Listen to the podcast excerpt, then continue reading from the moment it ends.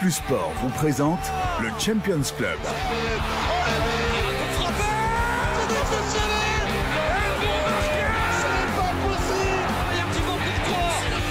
C'est le Champions Club, présenté par Vincenzo Turo. incroyable C'est pour ça que la Ligue des Champions est la plus belle compétition au monde Ciao les amis, bienvenue dans le Champions Club, euh, deuxième émission de cette année 2022 pour euh, la suite des huitièmes de finale. Euh, Allez, on vous détaille le programme dans quelques instants.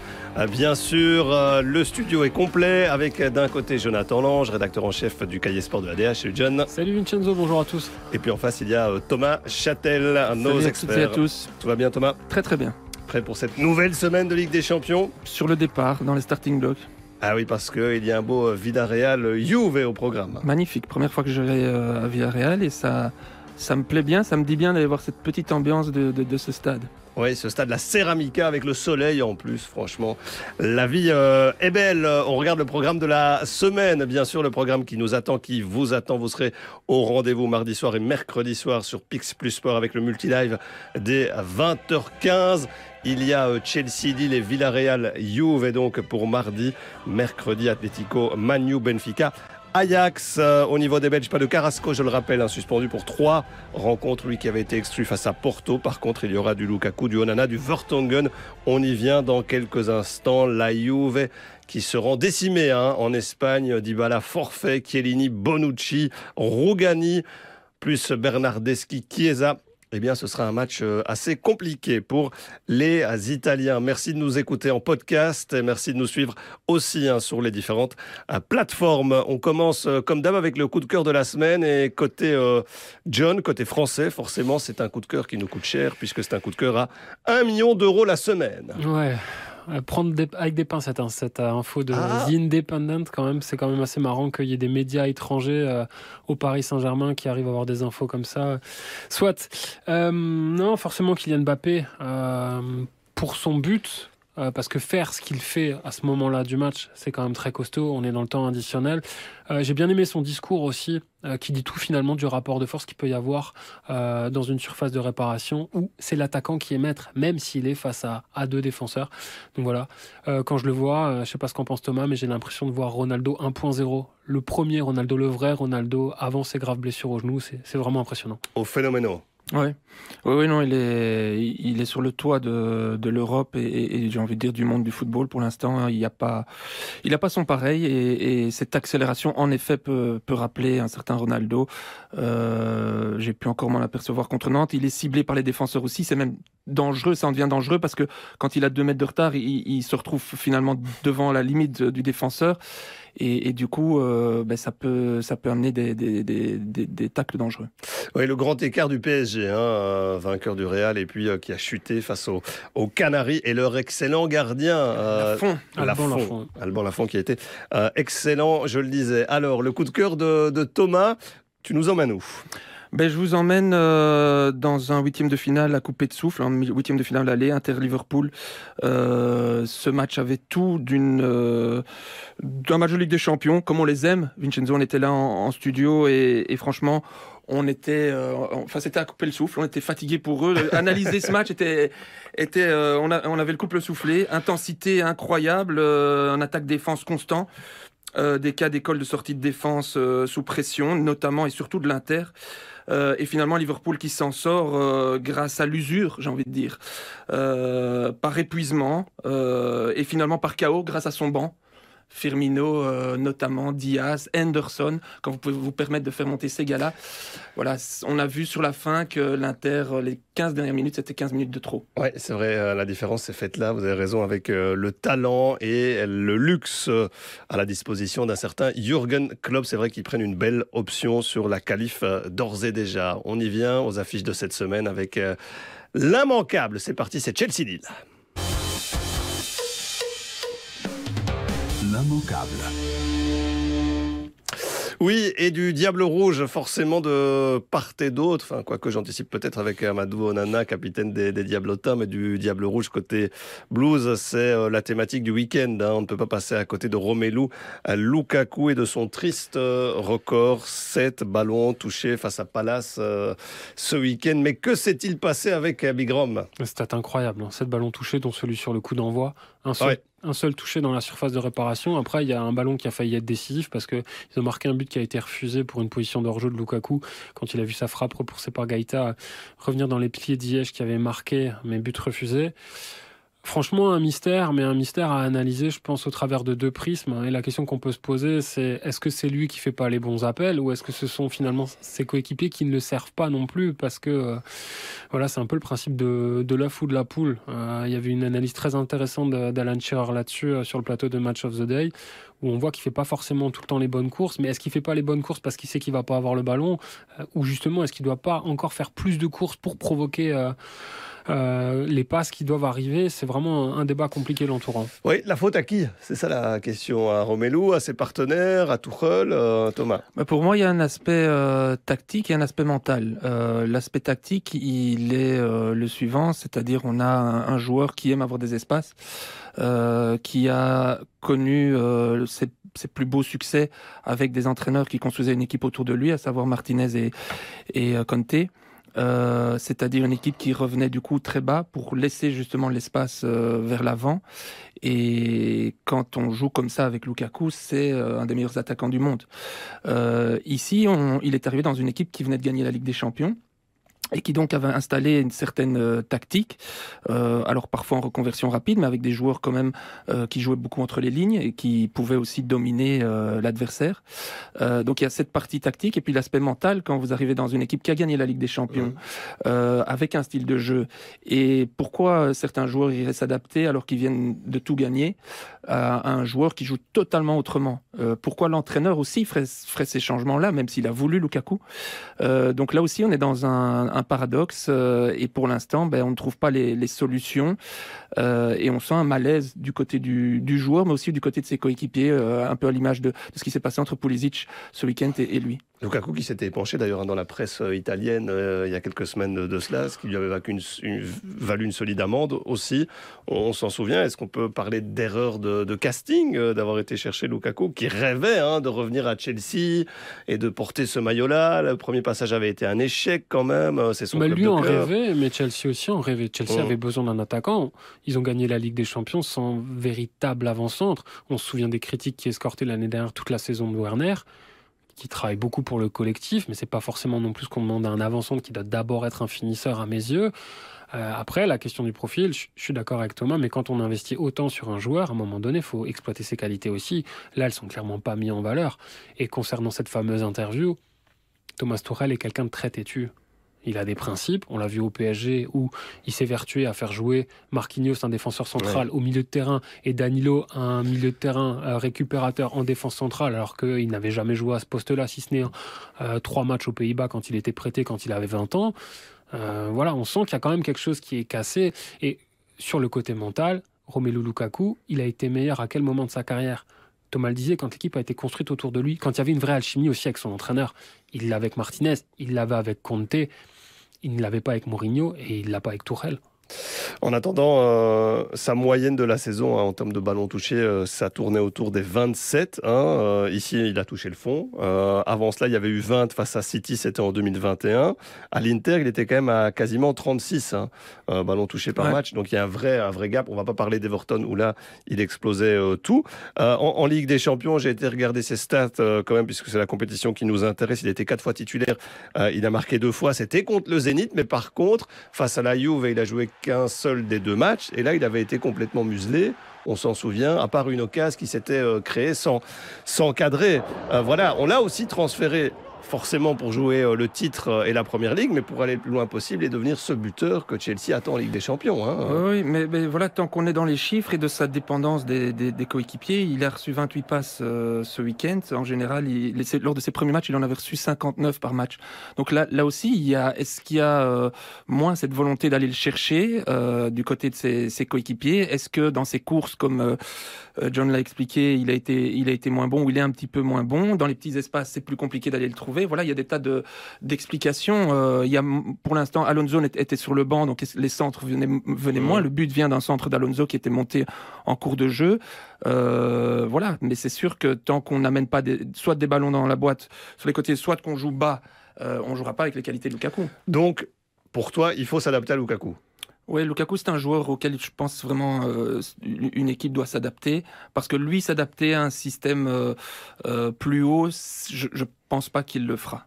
En attendant, il y, a, il y a cette euh, première confrontation face à Lille et la question qu'on se pose, que les médias anglais se posent aussi, c'est est-ce qu'il va commencer la, la rencontre? Et c'est une vraie question quand on évoquait Tuchel, il est capable de le renvoyer sur le banc. Ouais, c'est à double tranchant. Le problème, c'est que là, si tu le mets sur le banc, tu as des risques de le perdre. quoi mais pour très longtemps, parce qu'on sait déjà, euh, enfin, il suffit de refaire l'historique de sa saison avec cette fameuse interview.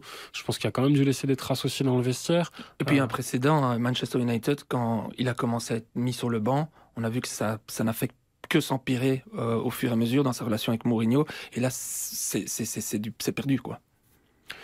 Ouais, globalement, ouais, c'est un jeu, c'est un vrai choix qui sera guetté. Et euh, il y a du pour, du contre, mais c'est très risqué quand même de le mettre sur le banc. Ouais, ça reste quand même un, un joueur que Tuchel utilise beaucoup. Hein, c'est le huitième temps de jeu de l'équipe et le premier au niveau des joueurs offensifs, juste après hein, Mason Mount qui lui sera blessé. C'est le meilleur buteur, le meilleur euh, passeur. Bah, il a d'autres possibilités. On parlait de Werner, mais avec euh, Havertz, Pulisic, Ziyech, il peut aussi jouer avec un faux numéro 9 hein, s'il ouais, le souhaite. Ce qui sauve sa saison pour l'instant, c'est son but en championnat du monde des clubs, hein, qui voilà, qui, qui donne pratiquement euh, ce, ce, ce, titre de, de champion du monde des clubs. Pour l'instant, c'est un peu sa réussite euh, dans, dans, sa saison pour Chelsea. Alors Chelsea favori, forcément, Tuchel face à Lille. Alors pour préparer cette euh, émission, on échange beaucoup de SMS, hein, de WhatsApp avec euh, Jonathan Lange. Et à chaque fois, il me disait Tuchel et Lille, Tuchel et Lille. Je dis mais j'ai pas posé la question. Qu'est-ce qui se passe? Qu'est-ce qu'il y a là derrière? Mais dis-nous tout. Bah, déjà, son bilan contre Lille, c'est 5 matchs, 3 victoires, un nul et une défaite. C'est un bilan qui peut, qui peut paraître quand même somme toute correcte. Oui. Mais les deux contre-performances lui ont fait vraiment très très mal. La première, c'était le 14 avril 2019. C'était peu après l'élimination contre Manchester United, où déjà là, ça allait pas fort du tout pour lui. Ils avaient perdu 5-1 quand même, les Parisiens. Fameuse claque, oui. Euh, au stade Pierre-Mauroy. Et le dernier match euh, qu'il a joué face au LOSC, c'est son avant-dernier match euh, avec le Paris Saint-Germain. C'est un triste 0-0. Il n'y arrive pas du tout contre Lille. Après, il réussit l'exploit de battre cette formidable équipe qui est le Racing Club de Strasbourg. Mais plus sérieusement, il est démis de ses fonctions dans la foulée. Donc Lille, ça a été vraiment une cassure dans sa carrière au Paris Saint-Germain. Ouais, il y a des clubs comme ça, hein, pour qui euh, ou contre qui ça ne fonctionne pas. En attendant, Tuchel face à Gourvenec, j'ai juste vu ça aussi et je l'ai noté. 9-0 quand même quand Gourvenec euh, entraînait Guingamp. Donc euh, voilà pour la balance. L'underdog lillois, l'outsider lillois, c'est Amadou Onana, le capitaine des Diablotins, qu'on a eu l'occasion de rencontrer la semaine dernière du côté du domaine de Luchin, qui évoque pour nous cette double confrontation. Au moment du tirage au sort, quand on voit le nom de, de Chelsea apparaître, on, on, dit quoi? Moi, je me dis, c'est beau. C'est la seule chose que je me dis. Je me dis, c'est beau. Ça va être dur, mais c'est exceptionnel. Quel joueur ne rêverait pas de jouer à, à Stanford Bridge? On a, je pense, un, un coup à jouer. Ouais, pourquoi? On est vu encore une fois comme underdog. ce que, ce que je, je, viens de te dire après, c'est clair qu'ils qu partent comme, comme gros favoris. Euh, ils jouent à un très beau niveau. Ils ont gagné la Champions League l'année passée, c'est pas pour rien. Euh, beaucoup de respect, mais euh, je pense qu'il faudra tout donner, tout. Il faut aller au-delà de, de ce qu'on fait d'habitude pour, pour essayer d'aller chercher quelque chose. Voilà, garçon plein de maturité. Euh, franchement, très impressionnant. Interview à, découvrir donc demain soir dans le multilive dans son intégralité. Underdog, euh, Lillois, hein, quand même, euh, pour le petit euh, jeu de mots. Ils sont seulement 11e de, Ligue 1. Ils viennent de faire 0-0 face à Metz. Il s'est passé pas mal de choses aussi en, en fin de match avec Sylvain Armand et euh, Antonetti. C'est 8 sur 18 en 2022. Oui, c'est une équipe qui souffre euh, depuis la reprise. Euh, ils n'ont pas gagné un, un match en, en, 2022, tout simplement. Ah, si, ils ont gagné, pardon. Ils ont gagné, ils ont gagné quand même à Montpellier. ouais. Petite erreur de ma part. Mais leur campagne de Ligue des Champions est déjà réussie parce que euh, Lille avait de grosses, grosses difficultés à, à montrer l'étendue de son talent ancien. Ils sont quand même sortis premiers de leur groupe. Faut pas l'oublier avec un 9 sur 9 euh, pour terminer. Donc voilà, personne ne les voyait. C'est un groupe qui était très, très dense, très homogène quand même, euh, où il y avait notamment Wolfsburg. Mais là, honnêtement, la marche, elle est encore un peu trop haute, je pense. Ouais. Wolfsburg, Séville, Salzbourg euh, aussi, ouais. c'était Avec un Iconé qui est parti entre temps et qui Ouais. quand même avait une certaine importance Ouais. dans ce dans ce 11. Donc Mais il y a un thème Ben Arfa, sait-on jamais. Ouais, c'est vrai. Ouais, à 34 ans, voilà, est-ce qu'il est capable d'un exploit sur la scène européenne Sur un euh, éclair contre le PSG, sur un de ses premiers ballons, euh, on a vu toutes ses facultés euh, d'élimination. C'est Rioux, l'ancien gardien de Charleroi, qui l'avait connu à l'OM, qui nous avait une fois raconté ça. Les premières séances de Ben Arfa, il prenait le ballon, il driblait tout le monde. Mais c'est vraiment ça, Ben Arfa. Donc, avec lui, on sur un éclair, il peut déséquilibrer n'importe quelle défense. Après, voilà, ça va être quand même très très compliqué pour les Il Nordiques. faudra espérer pour notre ami Amadou euh, qu'il ait du temps de jeu, hein, parce Ouais. que quatre fois titulaire depuis 2022 sur les sept matchs, je pense. Donc euh, voilà, espérons qu'il puisse jouer des matchs. Ouais, il grandit et il nous le disait, il, il- il se confiait, euh, voilà, euh, le, le plan se met en, en route. On sait que JK, un de ses concurrents, est en fin de contrat, hein, que André, lui, c'est un titulaire euh, Indiscutable. Mais voilà, il grappille des, des minutes et puis il a un profil, on en a déjà parlé, très intéressant pour, pour un coach, hein, grand, costaud, capable de se projeter. Il a du jeu aussi dans ses pieds. Oui, c'est vrai. Et bah, il y, a, il y a de la concurrence avec Sanchez qui est là aussi, qui Aussi, c'est blessure, euh, qui est monté quelques minutes et, et qui pourrait être titulaire euh, face à Chelsea. Donc euh, il y a de la concurrence, mais ce profil-là, tout comme on en a déjà parlé chez les Diables, il y en a très peu euh, avec cette palette-là et ce potentiel athlétique. Il a une chance d'être au, au coup d'envoi demain à Stamford Bridge?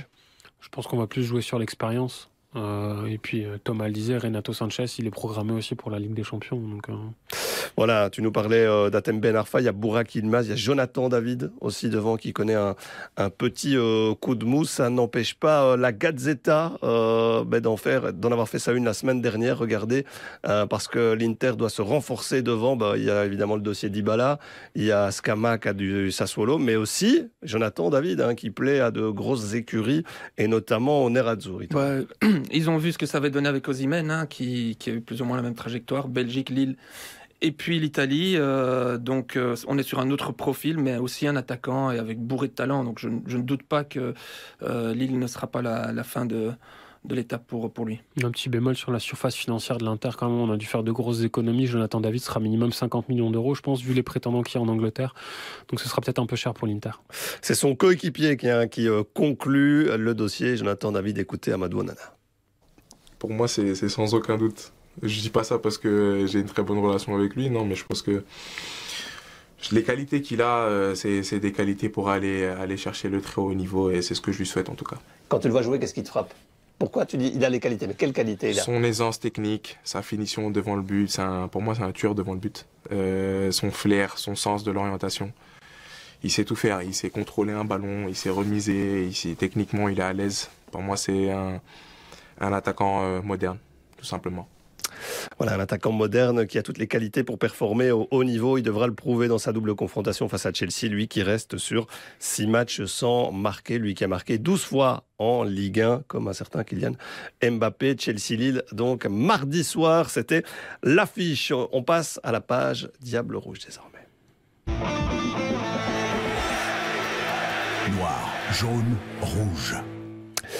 Et on va évoquer la situation de Jan Vertonghen qui, avec euh, le club lisboète de Benfica, va donc affronter l'ex de Vertonghen, l'Ajax Amsterdam. Rencontre particulière pour lui. On va évoquer sa saison hein, jusqu'à présent. On rappelle qu'il a quand même 34 ans, Jan Vertonghen, euh, qu'il a 100% de temps de jeu en Ligue des Champions, qu'il a disputé à 19 des 23 rencontres du championnat portugais.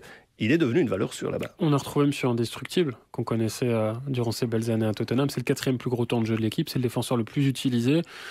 Euh, même s'il a été touché par le Covid, on l'a vu faire le buzz euh, avec une petite vidéo où il portait euh, son enfant euh, pour s'entraîner chez lui. Donc, euh, donc voilà. C'était compliqué quand même de tourner la page euh, Tottenham après tant et tant d'années passées en Angleterre, mais il a bien réussi à prendre sa place dans une équipe de Benfica, par contre, qui est quand même en souffrance euh, depuis deux ans. Ouais, moins 12 hein, au niveau du classement, là, au niveau du général, moins 12 sur Porto, moins 6 sur le Sporting Portugal. Euh, c'est vrai qu'il a chaque fois été rassurant, qu'il a été bon, chaque fois qu'on a vu jouer en Ligue des Champions, en fait. Oui, c'est vrai, on le regardait d'un œil attentif. il, est, il est vrai qu'il était dans un fauteuil, dans une défense à 3, dans un système qu'il qui connaît. Ici, il repasse à une défense, à deux défenseurs centraux. Avec Otamendi, ben voilà, deux, anciens, même si Otamendi nous a aussi chaque fois bien plu quand il devait euh, prendre un homme bien précisément. Il est toujours quand même euh, très sec sur, sur l'homme et, ça reste une valeur sûre, Otamendi. Mais curieux de voir, je suis pas sûr que ça puisse passer les, huitièmes de finale, euh, une charnière centrale comme celle-là, avec tout le respect que, j'ai pour ces deux joueurs-là. Donc, donc voilà, c'est quand même 14 sur 24 depuis, depuis que le nouveau coach Verissimo est arrivé et on sent qu'ils se cherchent. Ils ont été aussi, ils ont perdu la la, finale de la Coupe de la Ligue. Donc c'est pas non plus la meilleure période pour Benfica. Non, c'est vrai. Verissimo, euh, tu le disais, qui a remplacé Georges Jesus hein, euh, fin décembre. 10 euh, matchs, 5 victoires, mais 3 défaites déjà, dont 2 face au Sporting et face à Porto, donc les deux concurrents directs. Et tu l'as évoqué aussi, ce changement de système. Hein, excite la défense à 3 passe plutôt à un 4-4-2 avec un double pivot ou un 4-3-3. Mm. voilà. Après, pour Vertonghen, qu'est-ce que ça peut éventuellement changer? Je pense qu'il a plus ses marques dans une défense à 3, il est, il est plus à l'aise aussi. Euh, une défense à 4, c'est plus exigeant pour lui. Mais finalement, euh, quand on regarde collectivement, la nomination de Verissimo, c'est aussi euh, un aveu de la part de la direction. On est dans une saison de transition. Le titre, c'est fini. Sporting est à 12 points devant. dans, les, dans les compétitions, dans les coupes domestiques, ça a été compliqué. Et comme le disait Thomas, face à Sébastien Aller, qui est quand même le meilleur buteur de la Ligue des Champions, je leur souhaite bien du plaisir à tous les deux. Ouais, alors c'est 28 buts même en, 28 matchs, euh, il est tout simplement euh, énorme. C'est logique qu'on parle de Benfica comme outsider du coup? C'est logique, hein, cet Ajax euh, bah, est aussi brillant que, celui qu'on avait vu il y a quelques années en Ligue des Champions qui, qui avait atteint les demi-finales. bah, il y a eu quand même le petit traumatisme Overmars, hein, qui est quand même l'architecte de cet Ajax-là. Hein, tu penses que ça pourrait laisser des, traces au niveau sportif? Je ne pense pas, en tout cas ça n'a pas l'air dans, un, dans le championnat qui, qui, gère haut la main. Mais pour le long terme, oui, parce que de retrouver un autre Marc Overmars, il faudra aller le chercher. Euh, mais pour le reste, oui, je pense qu'ils vont surfer sur, euh, sur leur confiance. Seulement 5 petits buts pris en, fou. en championnat. C'est assez 10 victoires de rang, toute compétition confondue. Hein, c'est un rouleau compresseur. Et 70 buts marqués. Tu parlais des 5 buts euh, encaissés, 70 marqués. Ils en ont mis 20 en Ligue des Champions en 6 matchs, 18 sur 18. Mais je me méfie quand même de ces, de ces stats. J'ai fait récemment Sporting Portugal qui n'avait pris que 15 buts en championnat portugais. Vous avez vu ce qu'ils ont, ils ont joué l'ogre City quand même. Hein oui, mais l'Ajax, c'est l'ogre batave. très bien, très bien. On verra ça. Euh, je fais juste un petit tour des, autres défenseurs belges. Euh, on pensait voir Connie de Winter avec la Juve. Hein, je le disais, la défense est décimée. Le problème, c'est qu'il est aussi blessé. Ouais, blessure qui tombe au mauvais moment pour lui. Pas depuis longtemps. Hein. Euh, c'est depuis contre à Malmo, c'était fin, décembre. il avait rejoué, mais il s'est luxé l'épaule avec les moins de 23 ans de, la Juve. Euh, avec, la Juve, il avait rejoué depuis Oui, ouais, avec les moins de 23. Et ah oui, mais pas avec l'équipe première. Non, non, pas avec l'équipe première.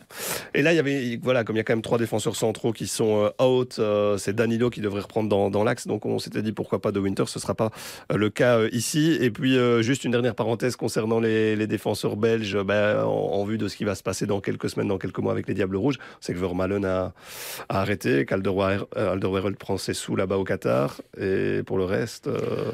Dédric Boyata qui en ce moment est touché, qui se soigne. Pour Jason Denayer, c'est compliqué aussi. Il revient de blessure et quand on voit la saison de Lyon, euh, c'est vraiment délicat. Donc euh, attention à cette défense qui, qui, boite quand même un peu bas. Ouais, Théâtre, c'est le seul qui a du temps de jeu pour l'instant. Et Wout Fass, hein, qui n'arrête pas de marquer là. ouais. Mais Fass, ouais, n'a pas encore joué avec les, comme titulaire. là, il aura une sélection rajeunie, quoi qu'il arrive au Avec des Borna aussi qu'on pourrait revoir en diable. Très bien, voilà donc pour Yann Vertongen, on est parti pour euh, la belle histoire du jour. La belle histoire. Et le compteur, ben, il ne change pas, c'est évidemment Jonathan Lange qui nous parle d'un joueur au prénom Géronimo. Géronimo Rulli, ouais. C'est d'abord un prénom d'Indien qui claque, d'un guerrier apache qui est devenu surtout un sacré gardien. Geronimo Rulli, c'est un gamin de La Plata, en Argentine. C'est un gamin qui aime le foot, forcément, avec un papa bénévole à l'Estudiantes. Comme Thomas Châtel peut l'être au FC Saint-Michel, son destin est tout tracé. Et quand ses copains se prennent pour Batistuta ou Ortega, lui, il a pour idole Nicolas Taubert. C'est le gardien du coin. Un roulis est doué.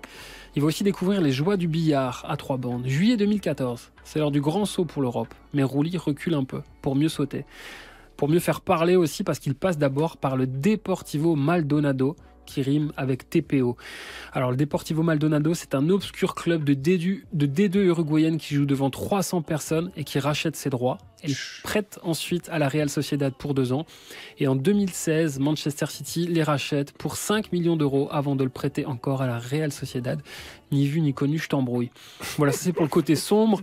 Mais cette rubrique, c'est une belle histoire et celle de Rouli, c'est une très belle histoire avec City. On va y arriver, mais surtout avec le peuple basque. Retour en 2014, Rouli arrive un matin dans le vestiaire. Il fait la connaissance de Danel. Qui est Danel Un petit garçon qui souffre d'un cancer. Rouli va devenir son ami. À chaque match, c'est le même rituel. Message de Danel, réponse de Geronimo. Le gamin se sent bien, le gamin se sent mieux, au point de guérir. Alors peut-être que Rouli a des super pouvoirs. En tout cas, même à City, vous savez que tout le monde aime Rouli, alors qu'il n'a jamais joué pour les Sky Blues, parce qu'à l'été 2020, Montpellier n'a pas les moyens de lever l'option d'achat du prêt de l'Argentin. La Real Sociedad ne veut plus de lui. Villarreal saute sur l'opportunité. Rouli joue les coupes et notamment la Ligue Europa. Et c'est lui qui met en échec David De Rea et marque le tir au but décisif qui offre le trophée à Villarreal pour le plus grand bonheur de Manchester City et pour le plus grand bonheur de Geronimo Rouli. Un homme au grand cœur, on l'a bien compris euh, aussi. Merci euh, Jonathan pour euh, cette histoire une nouvelle fois fabuleuse avec la découverte de ces clubs hein, méconnus, qu'ils soient africains ou sud-américains pour la plupart. On attend déjà celle de, ben non pas de la semaine prochaine, mais non, à deux semaines. Alors un petit quiz pour voir si Thomas Châtel fera mieux que Alexandre Teclac la semaine dernière. C'est pas difficile. C'est-à-dire combien de points il a marqué Il a marqué un, point. Non, non, non, c'était plus serré que ça, j'ai entendu. Il y en a 4-1, 4-1. Alors, on parlait de gardiens, les gardiens les plus capés de l'histoire de la Champions League. Attention, messieurs. Je vais vous donner des indices à chaque fois. Journaliste, FC Porto, cœur. Euh, Casillas.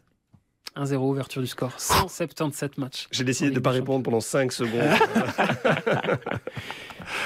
Schalke, Daniel Van Buyten. Neur. 125 matchs. Attention. Johan Wallem, Marbre, Thomas Nkono, Paris Saint-Germain, Juventus Turin. Bouffon. 3-2, 124 matchs. 3-0, 3-0. 3-0, 3-0. 3-2. Pour voir si tu suivais. Ok. Casque. Yves Macalambay, Arsenal Allez, vas-y. et Chelsea. Allez Ah, je te le laisse. je te laisse, je veux pas, je veux pas, je veux, je veux pas te le dire. 111 matchs en Ligue des Champions. Et le petit dernier, Horta, Middlesbrough, Croquis Cup, FC Barcelone, Standard de Liège. Victor Ah Valdez. ouais. 106 matchs. Donc, j'ai pas parlé. Ça fait 3-0. J'ai parlé, ça fait 3-2. Belle victoire de Thomas Châtel. C'est une grande première dans l'histoire du Champions Club. L'élégance de Vincenzo. Félicitations. Thomas, c'est pour le mettre en confiance parce que maintenant, il va devoir endosser le costume de T1. La causerie. Comme le disent les jeunes, je t'ai mis bien, mon cher euh, Thomas. Il est grand dans la victoire. hein.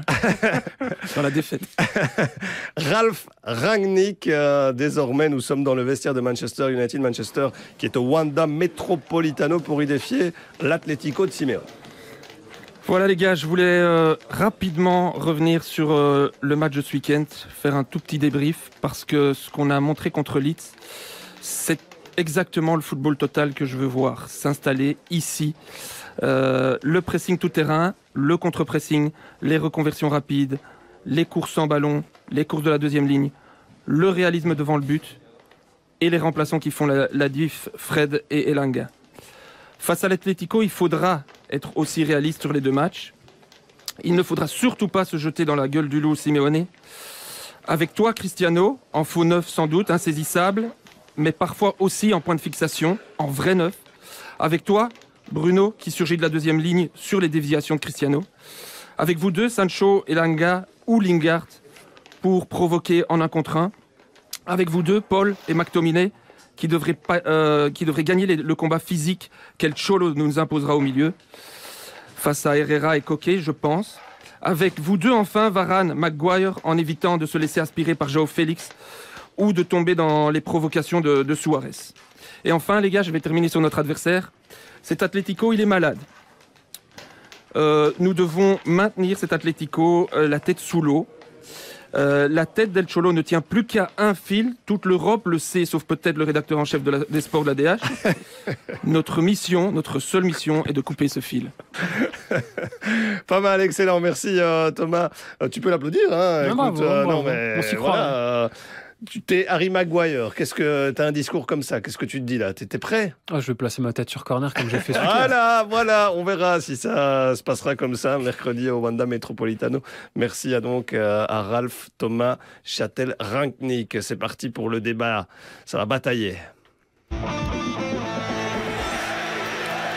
Choisis ton camp.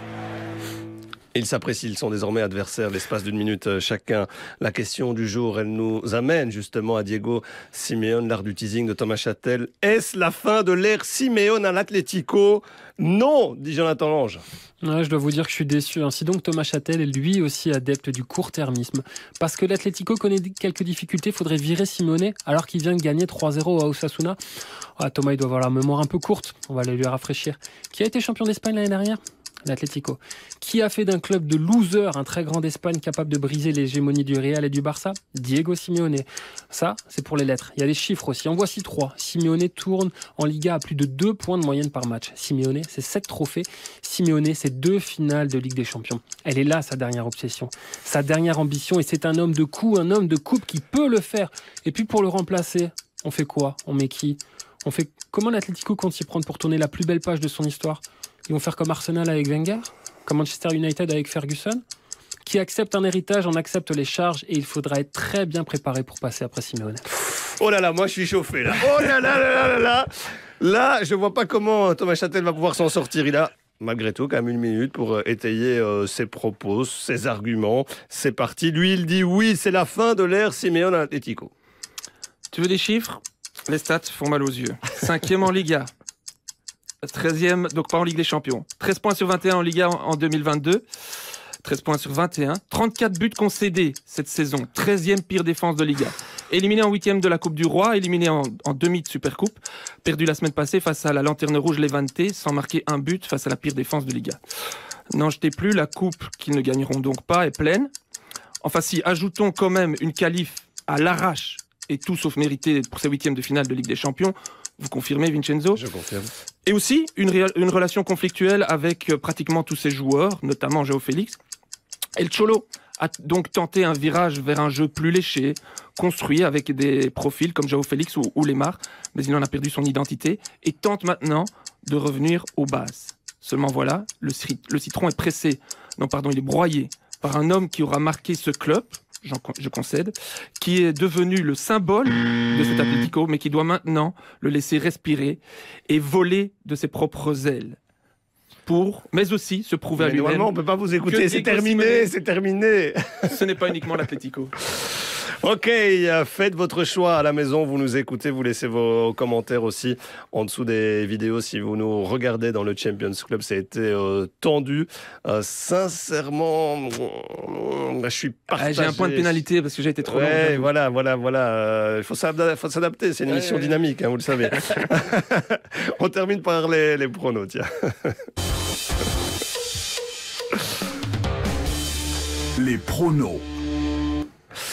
Je dois bien l'avouer, j'ai mal commencé cette année parce que j'ai fait 1 sur 4. Je viens de perdre pour la première fois dans un quiz. Faut se Hein, Vincenzo. Ouais. Ça arrive à tout le monde, des petits coups de mou. Même si tout ça a été un petit peu truqué, désolé de vous l'apprendre. Euh, alors, euh, la semaine dernière, un petit point sur 4 de mon côté. Alex, 2 points sur 4 et Jonathan Lange haut la main, 3 sur 4. C'est pas mal du tout, franchement.